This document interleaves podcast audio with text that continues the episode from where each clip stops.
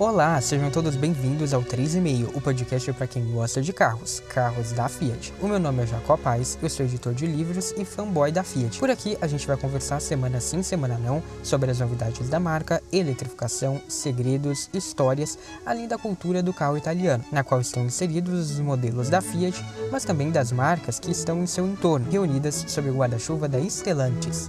No episódio de hoje, vamos lembrar alguns dos momentos mais marcantes da Fiat ao longo de 2022 e destacar três pontos altos e três pontos baixos dessa trajetória, como os lançamentos do Fastback e do Pulse Abarth, além da recém-anunciada picape média da marca. Entre outras coisas, como campanhas de diversidade e arrecadação de alimentos, você vai entender por que eu acho um erro a Fiat Land Track.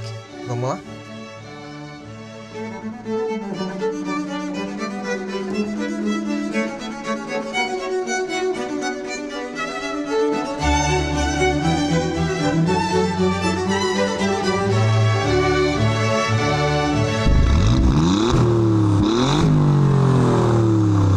Atenção, gente, este é o último episódio da terceira temporada do 3,5. Eu quero agradecer a você que me escutou por mais esta leva de episódios e dizer que ano que vem tem mais.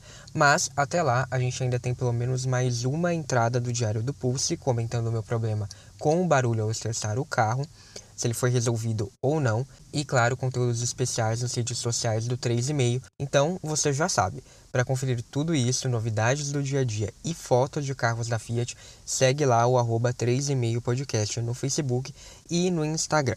Não custa lembrar, os episódios do 3,5 estarão simultaneamente no YouTube. Se você estiver ouvindo por lá, curte o vídeo, se inscreve no canal e ativa as notificações clicando no sininho. E se você estiver ouvindo nos tocadores, clique em seguir no Spotify, no Apple Podcasts e no Amazon Music, ou em inscrever-se no Google Podcasts. Para conferir outras opções, conteúdo extra e os links para as referências citadas neste episódio, é só acessar bit.ly barra 3,5 podcast e conferir tudo no Medium do 3,5. E para terminar o infotainment, eu tenho aqui alguns comentários que eu recebi sobre os últimos episódios a respeito do assunto do episódio 53, no qual eu compartilhei com vocês a minha opinião sobre o Latin Cap. O canal GT Autos lá no YouTube disse: Ótimo ponto de vista sobre o Latin Cap. De fato, eu concordo com tudo mencionado. Afinal, algumas atitudes do programa são incompreensíveis. É verdade, por isso até que eu decidi fazer esse episódio, porque realmente tem algumas coisas que não dá para entender, né? O Rodrigo Medeiros, é, ele disse algumas outras coisas, né? Eu peguei aqui um trecho do comentário dele. Disse: A meu ver, a crítica principal deveria ser endereçada à Fiat por não disponibilizar o Pulse Fastback para os testes. Tenho um Pulse e fiquei muito preocupado com os airbags laterais da estrada que não protegem a cabeça, sem falar na grande deformação lateral. Se os do Pulse forem iguais aos da estrada, não vão proteger. Aí eu critico a Fiat por falta de transparência em informar se os airbags são iguais aos da estrada. Não entendo ficar defendendo uma marca de carro. Todas têm prós e contras, mas todas visam obter lucros, como qualquer negócio. Nós somos consumidores, devemos exigir respeito e produtos de qualidade, pois pagamos caro por eles. Realmente eu concordo com você, Rodrigo. Tanto é que eu não defendi a Fiat no final do episódio. Eu falei que ela tinha sim a culpa, mas como eu falei no episódio, o assunto era o Latin Cap e como ele começou a tomar algumas decisões com as quais eu não concordo e que são sim muito questionáveis, que devem ser questionadas quando a gente olha para os resultados, sobretudo os da Fiat. Foi isso que eu disse no episódio. A Fiat tem responsabilidade, ela precisa melhorar a segurança dos seus carros, só que existe essa relação conflituosa entre a entidade e a marca, a meu ver, que eu acho que precisa ser levada em conta. O Latin Cap é importante também, como eu disse no episódio. Eu apenas lamento que essa importância do Latin Cap, que era tão grande, tenha se diluído com o passar do tempo, quando ele retalha montadoras que não patrocinam os testes. E, de acordo com a legislação, aqui o Latin Cap não é obrigatório, então as montadoras de fato não precisam fazer isso, elas não precisam ceder os carros. Hoje em dia, poucos são os testes patrocinados. A maioria é da Volkswagen. Então, vale se perguntar por que as marcas deixaram de investir no Latin Cap. Assim como eu contei no episódio, falei do caso da Fiat, outras marcas patrocinavam os testes do Latin Cap, mas a maioria delas parou de fazer isso. Então, o meu ponto é esse: é ter uma visão crítica também sobre a entidade, porque ela não me parece tão transparente quanto diz. Sobre os airbags, é bastante provável que eles sejam sim os mesmos da estrada e concordo com você. Acho que a Fiat tinha que se explicar toda vez que um teste do Latin Cap é feito, as montadoras são comunicadas e elas poderiam responder, mas não respondem. Por quê?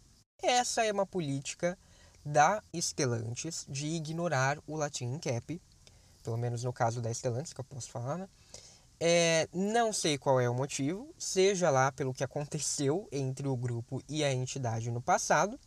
No entanto, a partir do momento que o Latin Cap trata as marcas de um modo diferente, que é o que eu falo no episódio, o Latin Cap abre também margem para que se questione os resultados das marcas que ele trata. Afinal de contas, por que, que ele não trata as marcas iguais, não é mesmo? Então, eu acredito que seja um pouco por essa linha que a Stellantis resolva ignorar o Latin Cap. Então ela não comenta nem se for positivo nem se for negativo, não patrocina os testes, é como se o Latin Cap simplesmente não existisse. Né? O que ela comenta é que os carros seguem a legislação brasileira. Obrigado pelo seu comentário. E se você acompanhar mais episódios meus, você vai ver que eu sempre bato nessa tecla, sim, que acho que a Fiat precisa trazer mais equipamentos de segurança, precisa melhorar a estrutura, etc. No Instagram, Daniele Eduardo Caldeira disse: Acho que cabe a crítica maior à Fiat sim. O Onix, que era 3 estrelas no lançamento, zerou no segundo teste quando já tinha 5 anos de mercado. O WRV foi mal, mas está saindo de linha. Já no caso da Fiat, a Estrada foi lançada recentemente numa, abre aspas, plataforma nova, fecha aspas. Tinha obrigação de ser melhor. O Latin Cap demorou mais de dois anos para testar a Estrada, então não é tão recentemente assim. Por quê? Porque ele preferiu retestar Argo e Cronos, que já tinham três estrelas, sob um protocolo mais rígido, sendo que eles não passaram por nenhuma modificação.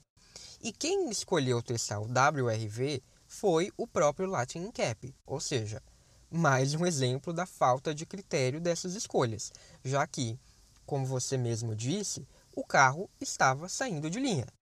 Enquanto isso, a gente tem modelos mais relevantes, modelos mais recentes que não são testados ou que demoram anos para serem testados quando eles já não são mais novidade. Então, mais uma vez, reforça aqui um dos pontos que eu trouxe no episódio em si. O Giovanni Júnior, que sempre está me mandando mensagens, muito obrigado, Giovanni. Ele disse assim: ouvi o episódio, não sabia que o Latin Cap tem sede no Uruguai, tampouco que seus testes são feitos na Alemanha.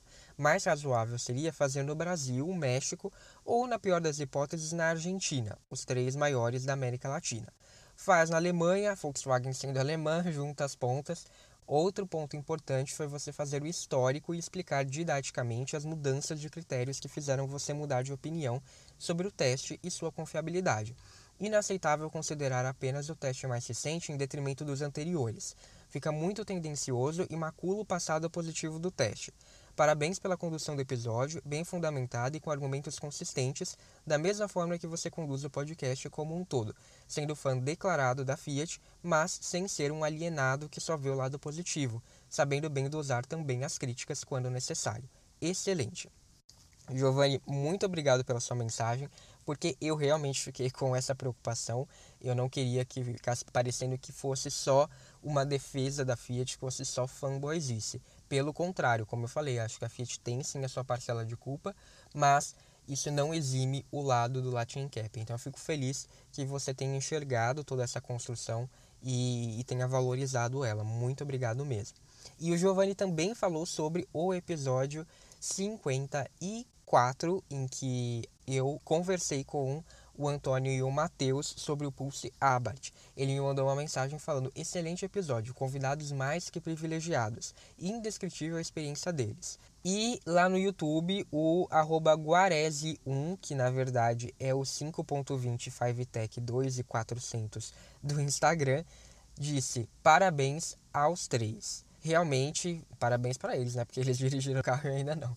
Mas realmente, como o Giovanni também disse, é uma experiência indescritível, é realmente muito legal e fico muito feliz que a Stellantis, que a Fiat estejam dando esse espaço para os fãs, como eu disse no episódio. Gente, muito obrigado pelos comentários, foi aqui a última leitura do ano, mas continue mandando aí para os próximos.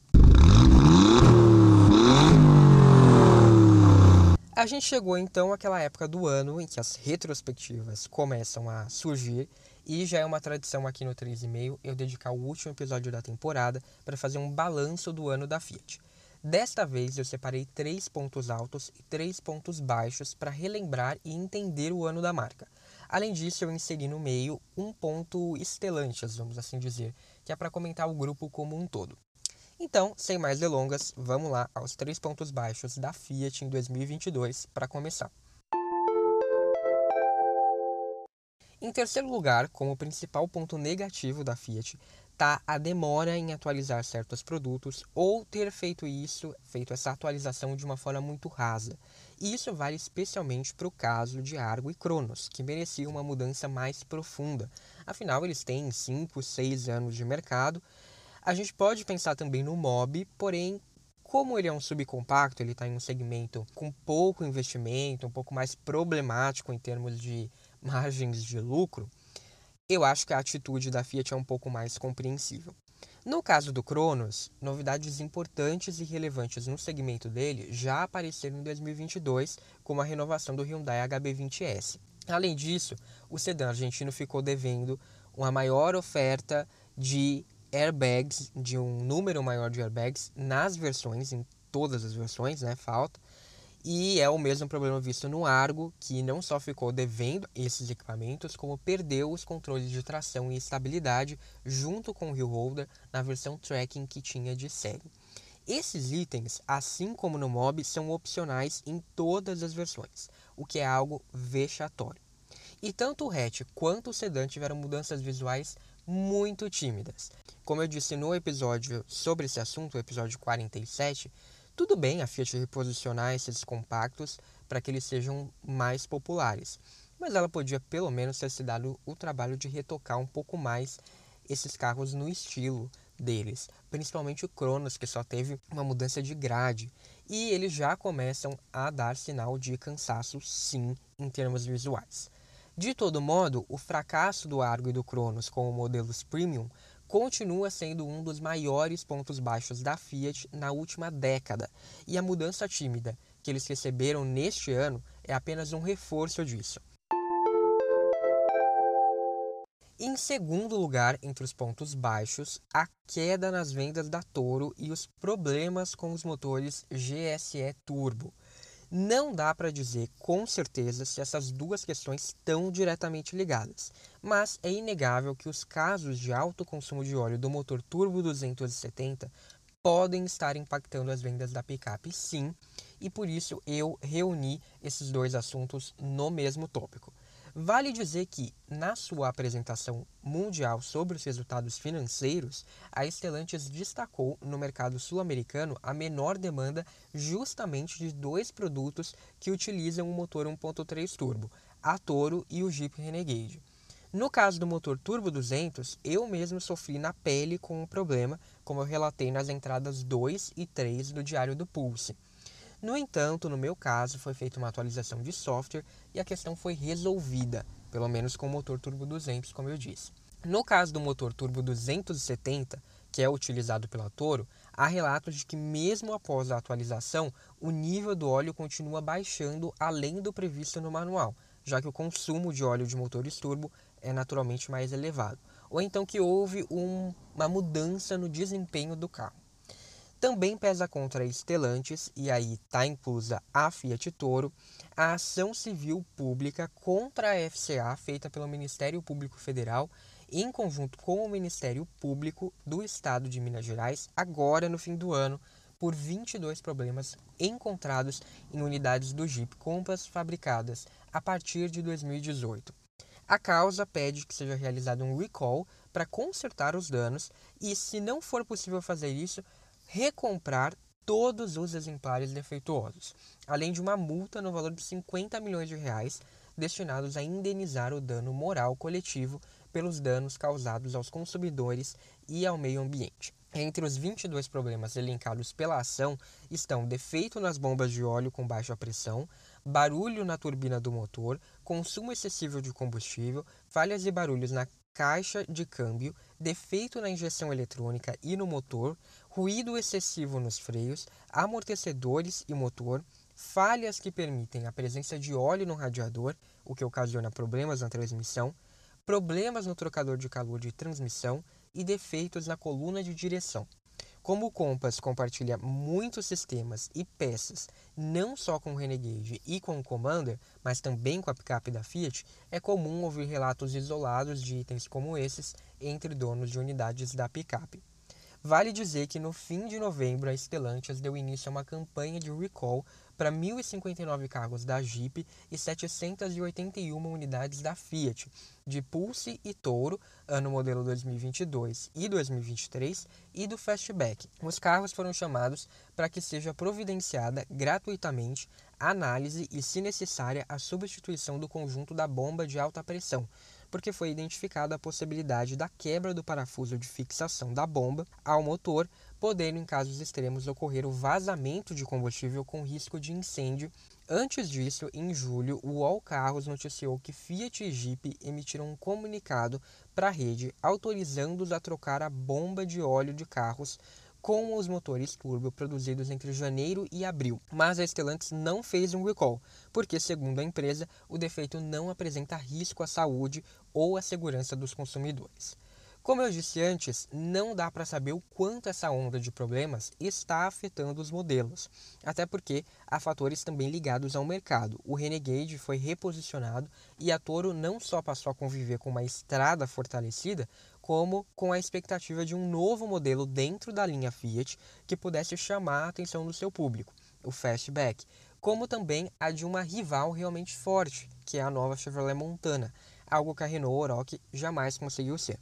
Então, quer dizer, de repente, essa expectativa fez com que pessoas falassem: não, peraí, não vou comprar a Toro agora, vou esperar um desses carros chegar para ver como vai ser. Porém, é inegável que, de um jeito ou de outro, as vendas da Toro sofreram sim um abalo. Dos 65.764 emplacamentos registrados de janeiro a novembro de 2021, neste ano de 2022, a picape tem apenas 45.272 unidades vendidas. E a Toro está vendo a Toyota Hilux bem de perto, com mais de 42 mil emplacamentos. Ou seja, é algo muito raro, essa diferença bem pequena entre essas picapes. A gente está falando de uma queda nada desprezível de 31,1% nas vendas no período de um ano. Na prática, as vendas da Toro recuaram para o patamar de 2020, ou seja, o ano no qual a pandemia de Covid-19 mais teve efeito sobre as vendas de automóveis no Brasil. Naquela ocasião, no mesmo período, a picape tinha um número ainda um pouquinho melhor, 46.991 emplacamentos. Um resultado assim, abaixo dos 50 mil emplacamentos no período de janeiro a novembro, só tinha sido visto, fora o período da pandemia, em 2016 e em 2017, que são respectivamente o primeiro e o segundo anos da picape no nosso mercado, sendo que no primeiro ela não teve vendas em todos os meses do ano. Portanto, seja por problemas afetando os produtos de Pernambuco ou pelo mercado esperando as novidades que poderiam ou podem roubar clientes da Toro, é inegável que a Fiat precisa olhar para o que está acontecendo com a picape dela.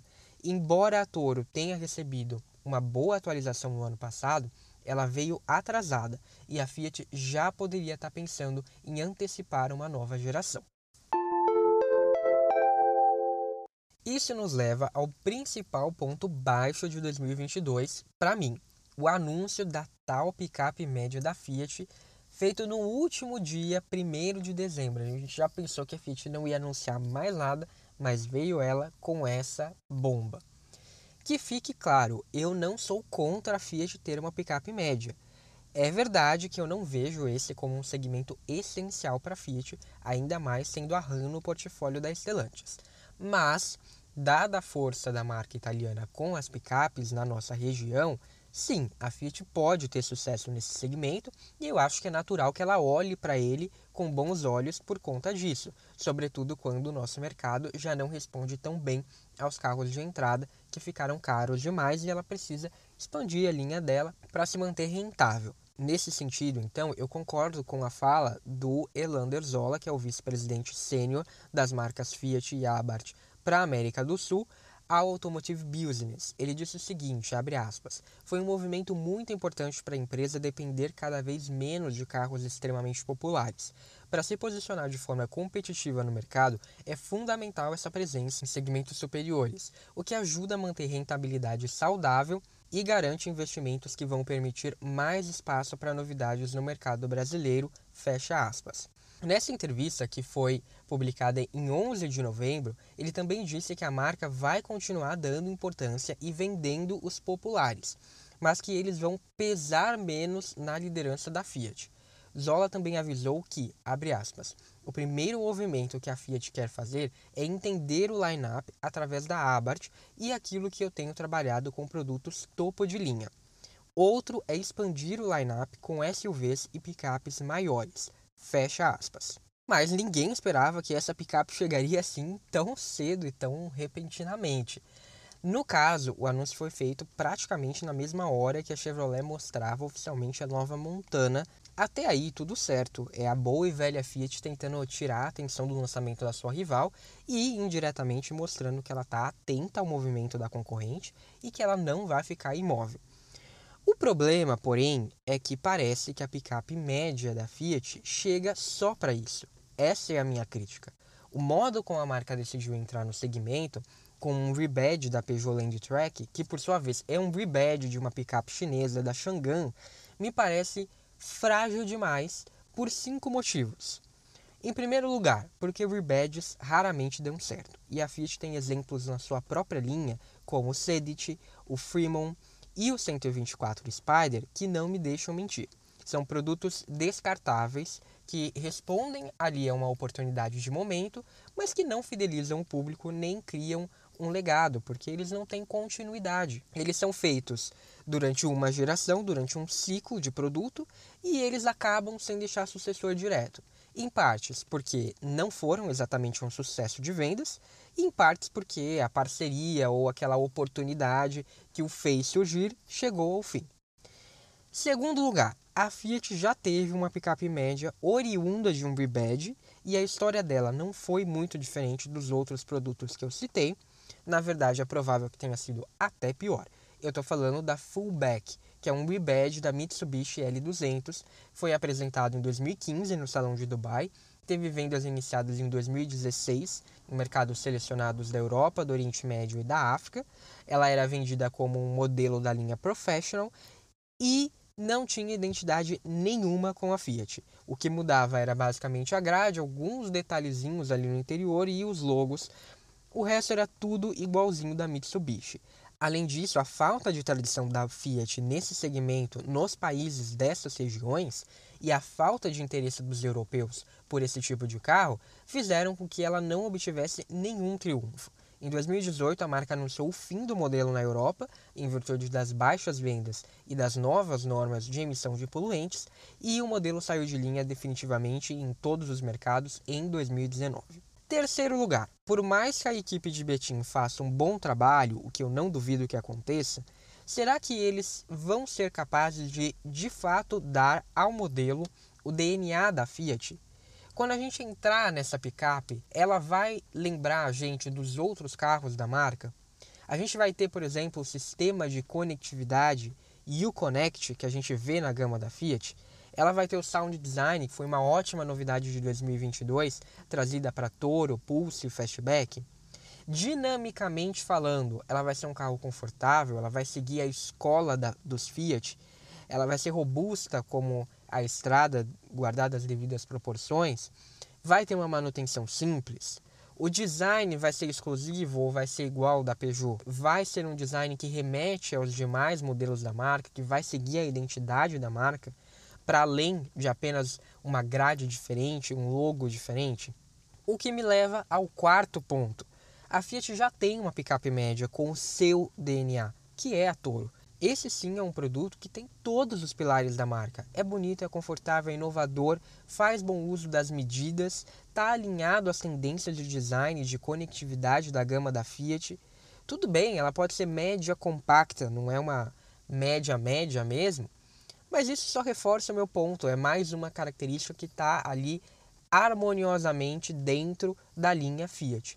Em vez de estar tá gastando energia em um rebadge que tem tudo para dar errado, por que, que a Fiat não olha para Toro? Por que, que ela não reforça os pontos que precisam ser reforçados? Por que, que ela não dá uma atenção nesses problemas que estão surgindo? Por que, que ela não adianta a nova geração da picape para garantir que ela volte ao patamar de antes e que não sofra com ataques das concorrentes?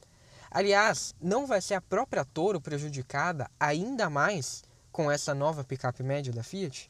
E por fim, o quinto ponto como essa picape média vai se conectar com o futuro da Fiat. Na verdade, mais uma vez, não me parece que ela tem futuro a picape média. E não custa dizer que se trata de uma picape lançada em 2019 na China, ou seja, ela já vai chegar no nosso mercado com quatro anos nas costas. Eu gostaria de saber, sinceramente, o que, que o Olivier François, que é o CEO mundial da Fiat, acha desse projeto já que ele declarou que os próximos Fiats a partir de 2024 seriam globais, ou seja, versões de mesmos modelos vendidos na Europa e na América do Sul. Além disso, se era para ter uma picape média, gente, vamos lá, como eu falei, não sou contra.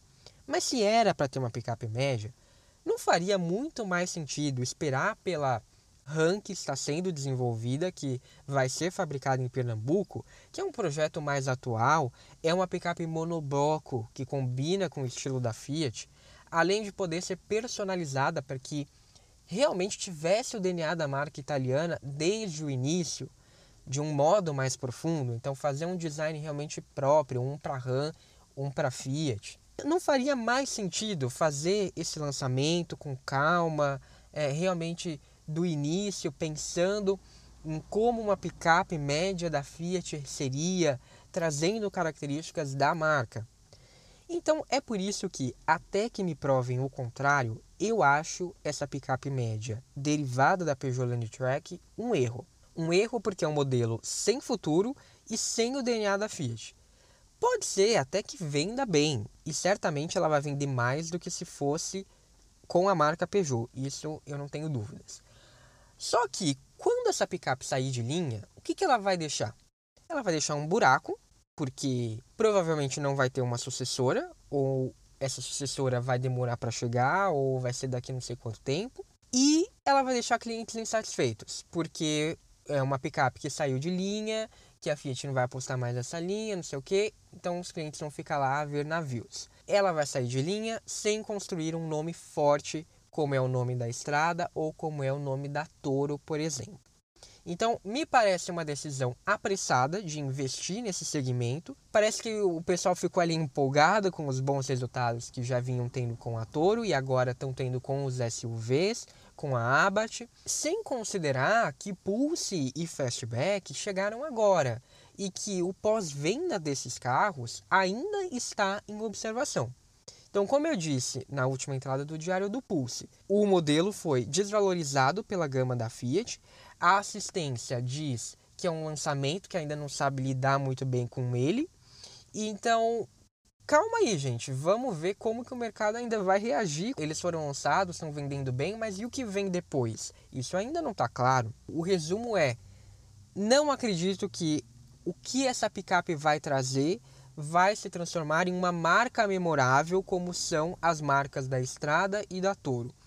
Talvez ela seja mesmo mais lembrada pela tentativa de ofuscar o anúncio da Montana. Torço para que eu esteja errado, mas, dado o histórico que a gente tem até aqui, de rebadges, de pick-up média da Fiat, de tudo isso que eu falei, eu acho que esse é o cenário mais provável, infelizmente. Para o ponto baixo da Stellantis, eu selecionei o caso do Citroën C3, que teve atrasos sucessivos no seu lançamento e quando enfim foi lançado, a estratégia de preços me decepcionou. Embora as versões 1.0 estejam bem posicionadas, as com motor 1.6 têm preços muito próximos aos de HB20, Onix, 208, Argo, chega aí a beirar os 100 mil reais. Então, assim, são praticamente um pedido para não levar o carro para casa, porque o hatch francês é bem mais pobre em acabamento e em equipamentos. O resultado é que, embora o volume de vendas da Citroën tenha crescido, não tinha como não crescer, é nítido que o desempenho do novo C3 está apenas morno, dado o seu potencial. Até agora são só 7.564 emplacamentos, o que dá uma média mensal de cerca de 3.500 carros. É um bom resultado, como eu disse, mas está longe do primeiro escalão, que bate na casa dos 6, 7 mil emplacamentos mensais. Em novembro, o HB20 passou dos 9 mil emplacamentos.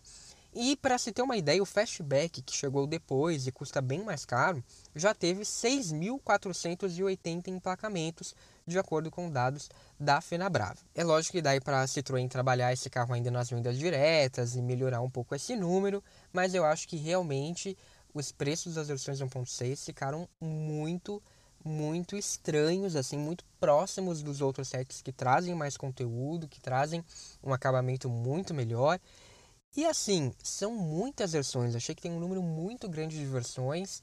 Não sei se precisava de tudo isso. E antes de ir para os pontos altos da Fiat, já que a gente está falando do ponto da Stellantis, vamos para o ponto alto da Stellantis também, que poderia ser o ótimo desempenho nas vendas no nosso continente.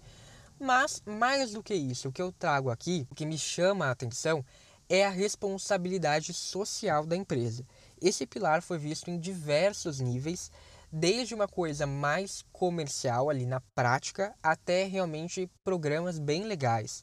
Então vai aí do plano Dare Ford 2030, que é a estratégia comercial do grupo apresentada em março. Falei aqui no podcast sobre, mas cujo grande destaque dessa estratégia foi o anúncio da meta de ser carbono neutro até 2038, ou seja, ser a primeira montadora a alcançar isso e vai até programas com vagas afirmativas para mulheres na área de engenharia aqui no Brasil, que eu achei bem bacana, e adesão ao Fórum de Empresas e Direitos LGBTI, o que significa colocar em prática 10 compromissos que expressam o entendimento sobre o papel das empresas, que oferecem uma agenda de trabalho para todos e que qualificam a demanda no relacionamento com o Estado e a sociedade civil promovendo os direitos LGBTQIA+, nas diversas esferas da Stellantis.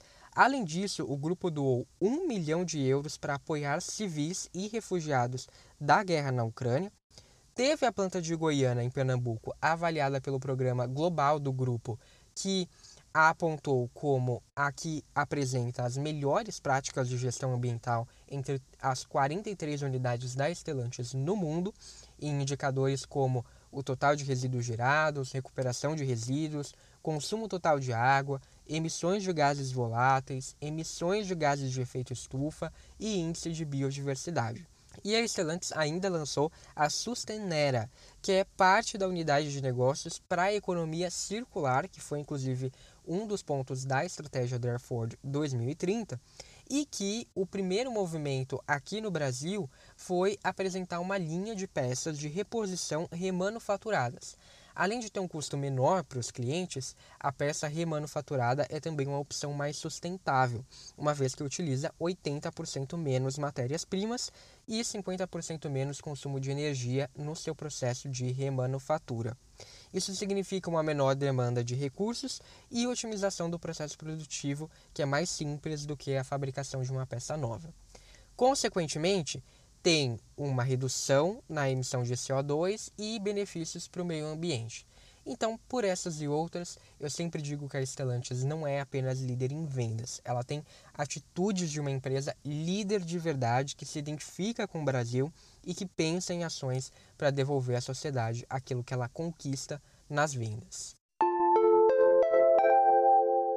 E vamos então entrando nos pontos altos da Fiat. A gente vê que se a Stellantis tem esse posicionamento, ele é com certeza herdado da marca italiana e da relação única que a Fiat tem com o Brasil. Afinal, em terceiro lugar, entre os pontos altos, eu coloco justamente tudo que a Fiat Comunitar, que é esse braço que foi revitalizado depois do rebranding da Fiat, conseguiu realizar em 2022 no Brasil.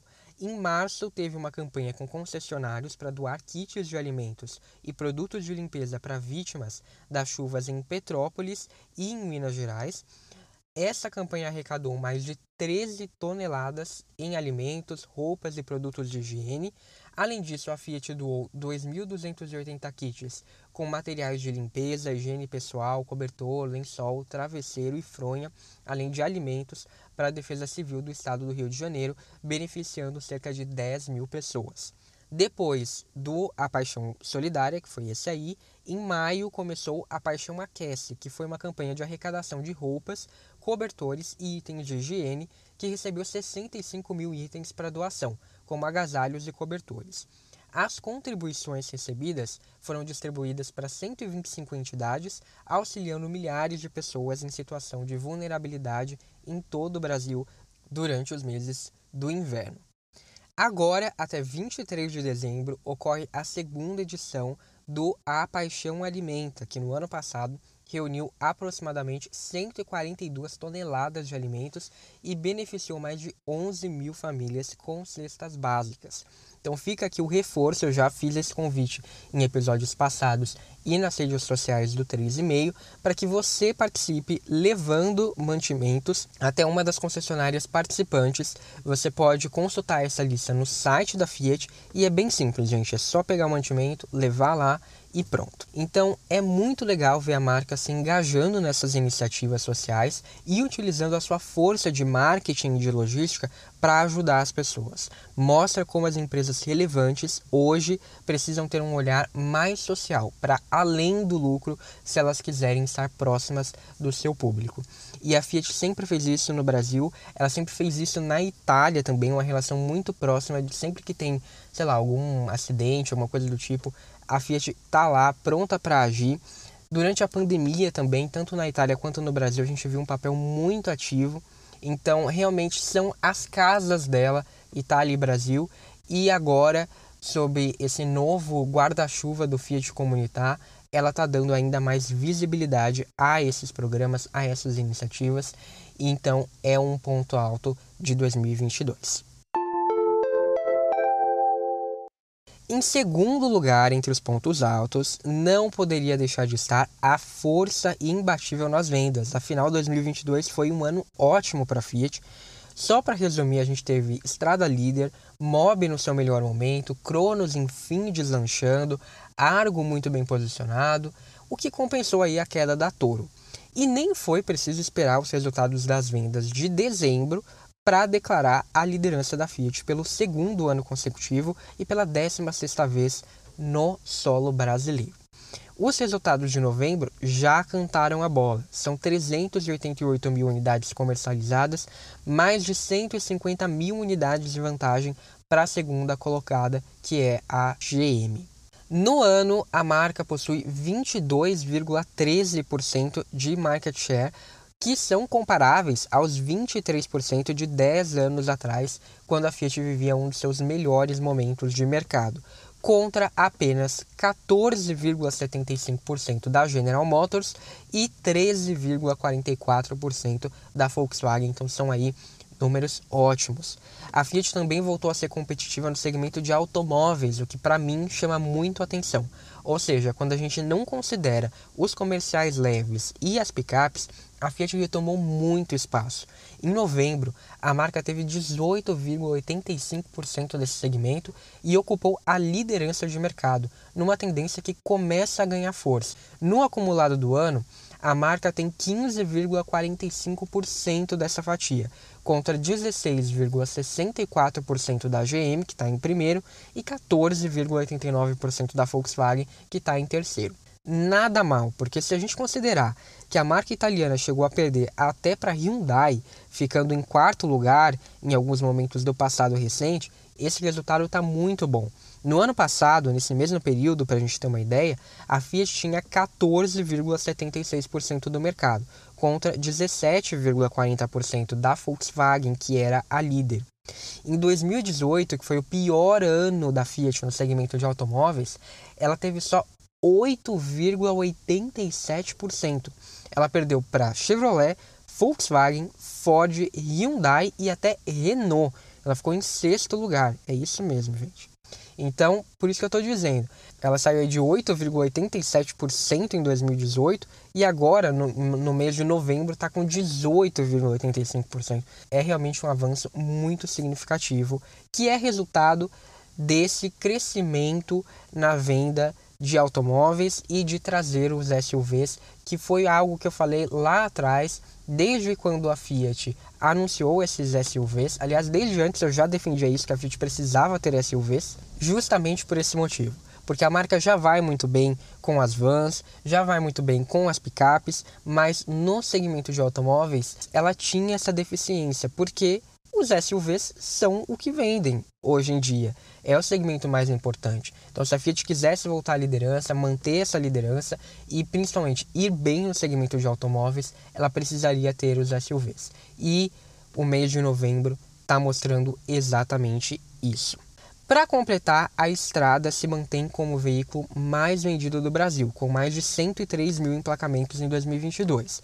E além disso tudo, a marca reforça sua liderança em três categorias: hatches, picapes com impressionante 50,9 e vans, que é uma categoria que recebeu inclusive o reforço do Fiat Scudo em 2022. E vale lembrar que a Fiat também é líder de vendas na América do Sul, graças ao desempenho na Argentina, que é o segundo maior mercado do continente e onde o Cronos segue imbatível na liderança. Por lá, ela tem quase 55 mil unidades emplacadas no ano e 14,9% de participação ao longo de 2022. Então, ela pode fechar na vice-liderança ou em terceiro lugar. Vamos ver o que vai acontecer em dezembro. O Cronos já teve mais de 37 mil unidades vendidas lá na Argentina, um aumento de 3,5% em relação ao ano anterior. E Estrada, Toro e Pulse têm cada um pouco mais de 3.500 emplacamentos ao longo do ano, de acordo com a Acara. Então, realmente aí é uma linha que está indo bem também lá na Argentina. Aliás, o lançamento do Fiat Pulse movimentou a Fiat na região, trazendo a marca e o seu rebranding para os holofotes. Quero fazer um parênteses aqui porque eu comentei no Instagram que eu estava fazendo um curso da agência Ana Couto, que foi a agência responsável pelo rebranding da Fiat. E era um curso justamente que trazia alguns exemplos reais e entre eles estava o da Fiat. Eu falei que ia comentar algumas coisas que eu descobrisse dos bastidores.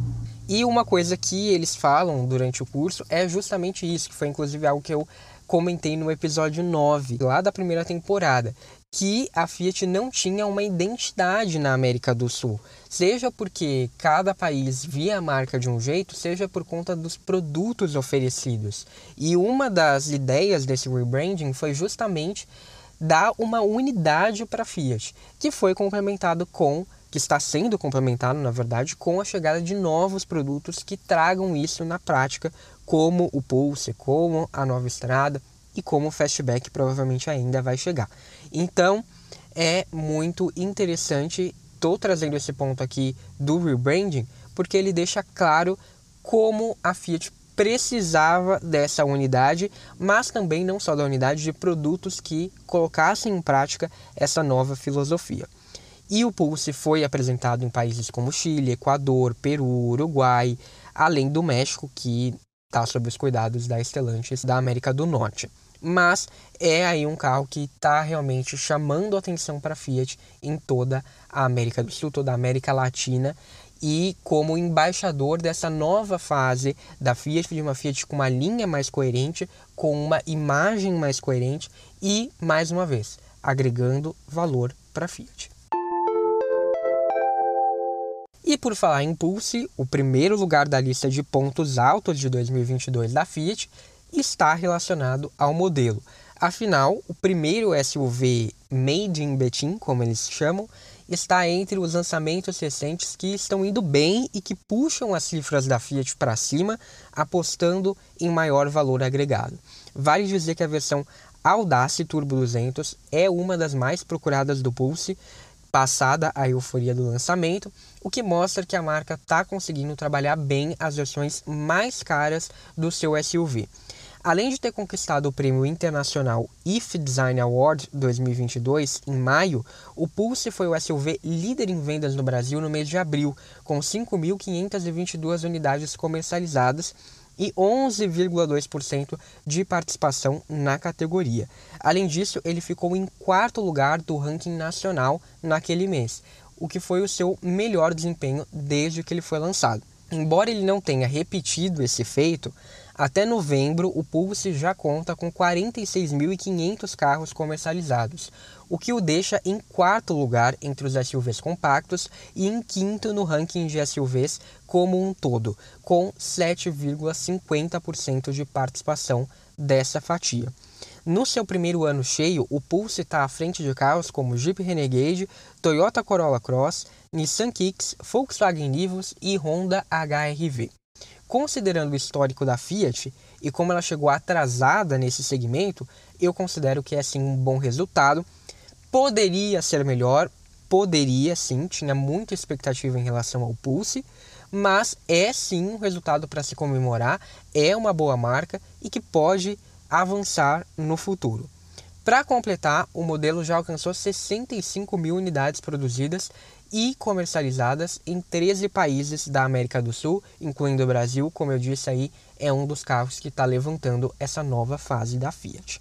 Outra estreia empolgante foi a da Abarth, lógico, já que o Escorpião voltou ao Brasil com status de marca agora, com números excelentes, com elogios rasgados por todo mundo que acelerou esse carro, dizendo que ele é digno da marca de performance da Fiat, trouxe preço competitivo e o resultado veio nas vendas. Em apenas três dias úteis após o lançamento, mais de 350 unidades do Pulse Abarth foram comercializadas de acordo com a Fiat, ou seja, metade da produção prevista para o modelo em 2022. Em outras palavras, foi um lançamento marcante e dá gosto de ver a paixão com qual o time da Stellantis está trazendo para o nosso mercado essa marca tão lendária, com paixão e com respeito. Então é muito legal. E mais do que isso, o Pulse roubou a cena no evento de apresentação do 500e Abarth na Europa que não só teve presença do vice-presidente da Fiat para a América do Sul, como deu um grande destaque para o Brasil, com quase 5 minutos dos cerca de 25 totais dedicados aí para a gente. E o CEO da marca, Olivier François, disse o seguinte, abre aspas, Hoje estamos comemorando um marco na história da Abarth. Estamos apresentando simultaneamente o primeiro Abarth elétrico na Europa, baseado no novo 500e, e também lançando a marca no Brasil com a chegada do Pulse Abarth. Ele também arrumou tempo para se explicar, porque ele já havia feito isso aqui mesmo no 3,5, tanto no Instagram, depois eu repercuti aqui em um dos episódios, mas ele se explicou por que um dos Abarth a combustão mais poderosos da história não vai para a Europa, abre aspas, apesar dos pedidos, fecha aspas. Porém, é claro que o maior representante disso tudo, literalmente maior, não poderia ser outro. Estou falando do Fiat Fastback, que conseguiu fazer até gente que torcia o nariz para tudo que a Fiat fazia, dar o braço a torcer e elogiar o lançamento mais importante da montadora neste ano. O Fastback chamou atenção por diversos fatores. Eu ouvi gente falando do design, claro, que reverteu a primeira impressão negativa das fotos quando foi, enfim, visto ao vivo. Do ótimo desempenho alcançado pelos motores turbo, especialmente na versão Powered by Abarth. E o preço, mais do que atraente, também foi aí um dos pontos altos. Então eu realmente fiquei impressionado com assim a quantidade de pessoas e de pessoas que é isso que eu falei, pessoas que criticavam a Fiat por tudo, realmente mudaram de ideia quando viram o fastback, quando dirigiram o fastback e realmente elogiaram o carro. Então isso é um feito muito importante, com toda certeza. A questão é, é justamente essa, é trazer clientes de outras marcas ou até clientes que eram da Fiat de uma fase muito é, diferente da Fiat e que não estavam gostando da linha atual da Fiat. Então são sim registros importantes de serem feitos aqui. Além disso, o Fastback recebeu troféus aí de prêmios como All Carros, Top Car TV, Abialto, Car Magazine, nos quais inclusive ele impulsionou a própria Fiat como marca em algumas categorias que a Fiat ganhou também. Além disso, ele já teve mais de 15 mil unidades vendidas desde o seu lançamento, de acordo com a Fiat. Na Fenabrave, até novembro, foram emplacados 6.480 carros. Considerando o número de novembro, com 3.190 unidades contabilizadas, o SUV Coupé da Fiat já apareceria então, já aparece à frente de nomes como Kicks, Duster, HRV e tem aí o potencial de ir muito além com toda certeza. Além disso, também preciso deixar aqui um comentário sobre o comercial do Fastback que eu adorei, é uma super produção, muito bem feito e que agora está carregando a Fiat aí para a Copa do Mundo. Então, em 2022, a Stellantis cresceu em receita líquida e nas vendas de carros elétricos, onde o Fiat 500 inclusive tem uma posição de destaque lá na Europa. Em todas as regiões, o grupo registrou uma receita melhor considerando os dados divulgados até agora, e na América do Sul não foi diferente. De acordo com o grupo, isso ocorre por conta do maior volume de vendas. E a Fiat tem um papel essencial, mas não apenas nisso, porque ela cresceu em vendas, cresceu em volume, então com certeza ela contribuiu para isso aí. Mas, para além disso, ela também está entregando esse resultado com modelos mais caros. Eu fiz um post falando sobre como a Fiat agora está sendo alvo de comentários de que ela vai ser premium, mas que ela não vai ser premium, não. Ela não é uma marca premium, nem vai ser. Ela está só tendo sucesso em carros mais caros, em carros com maior valor agregado. Ah, isso não é ser premium? Não. A Fiat já tinha modelos nessas faixas. As faixas no qual ela atua hoje são basicamente as mesmas nas quais ela atuava 10 anos atrás. O que ela está fazendo é puxar um pouquinho o limite ali. Né? Antes a gente fazia um carro dos 80 aos 100 mil, vamos fazer um carro dos 90 aos 110? Vamos trazer o público para as versões topo de linha? Vamos depender menos dos carros de entrada, vamos ter menos carros de entrada, vamos ter mais carros em categorias superiores e, além disso, vender esses carros, conseguir vender esses carros. Então é essa a diferença. Ela atua em faixas em que, nas quais ela sempre atuou. Antes ela tinha, sei lá, Linha, Bravo, Fremont. Agora ela tem Pulse, Fastback e Toro. Então são faixas similares de preços quando a gente corrige pela inflação. A diferença é que esses carros do passado nunca fizeram sucesso. É, é essa a verdade. Eles não fizeram sucesso, não vendiam bem. Agora, os SUVs e picapes representam 60% das vendas da Fiat, segundo uma entrevista do Elander Zola para o Automotive Business. Então, se você pegasse 10 anos atrás, 2015 na verdade, 70% das vendas da Fiat era de modelos de entrada. Olha só, agora 60% são SUVs e picapes. Então é uma mudança muito grande. Não quer dizer que a Fiat vai ser premium, porque os carros dela não são premium, gente, tá? Desculpa, se você tem essa ideia, tá errado, não são premium. E ela continua com o seu DNA de democratizar o acesso a esses carros. Por mais que eles estejam em faixas superiores de mercado, a gente tem o Pulsar, por exemplo, é um dos SUVs mais acessíveis do Brasil. Ele traz motor, traz equipamentos de SUVs mais caros, mas por ter o porte, por ter esse posicionamento mais acessível, ele democratiza essas coisas. O Fastback, por exemplo, ele tem um design de SUV coupé, que é um design, é um porte de SUV mais caro, de SUV premium de verdade, de SUV de luxo. Mas ele tem preço de SUV normal, dos SUVs compactos que a gente está acostumado. A Abarth mesmo, por exemplo, é um caso de trazer esportividade, de trazer números de carros esportivos premium, de carros esportivos mais caros, para uma marca generalista por 150 mil e você não tem o desempenho que um Abarth tem em nenhum outro carro do Brasil. Então isso é sim se manter fiel ao DNA da Fiat. E essa que é a questão principal. A Fiat já tem potencial para ser a marca mais vendida do grupo em termos de volume. E agora ela mostra que aqui no Brasil ela aprendeu a receita para fazer isso não só em termos de volume, mas também em termos de receita, em termos de valor. E isso, sem dúvidas, é o ponto alto da marca que 2022 está coroando para a Fiat. Por quê? a Fiat conseguiu o que ela sempre quis. O que ela sempre quis até na Europa, porque isso também é, um, é o objetivo de qualquer marca, inclusive na Europa.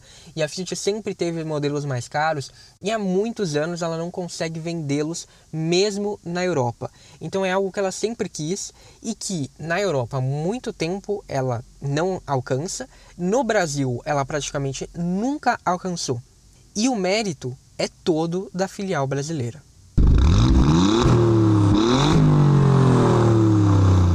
Bem, gente, por este ano foi isso. Eu quero mais uma vez agradecer a você que me escutou ao longo dessa temporada. Muito, muito obrigado. Eu espero que você tenha gostado do que ouviu e que você compartilhe o 3,5 com todo mundo que você acha que pode gostar do podcast. E mais do que isso, eu conto com a sua ajuda para preparar o que vem por aí. Se você gosta do 3,5, dá 5 estrelas no Spotify, no Apple Podcasts, no Deezer, na Amazon Music, enfim, na plataforma que você gosta de ouvir e deixa lá o seu comentário com o que você gosta no programa e o que você gostaria de ver na próxima temporada. Ou deixa também nos comentários do YouTube e vamos juntos nos preparar para um 2023 que seja, quem sabe, tão bom quanto 2022 foi para a marca. A gente se vê na quarta temporada, no Diário do Pulse ou no arroba 3,5 podcast nas redes sociais. Obrigado e um abraço. Música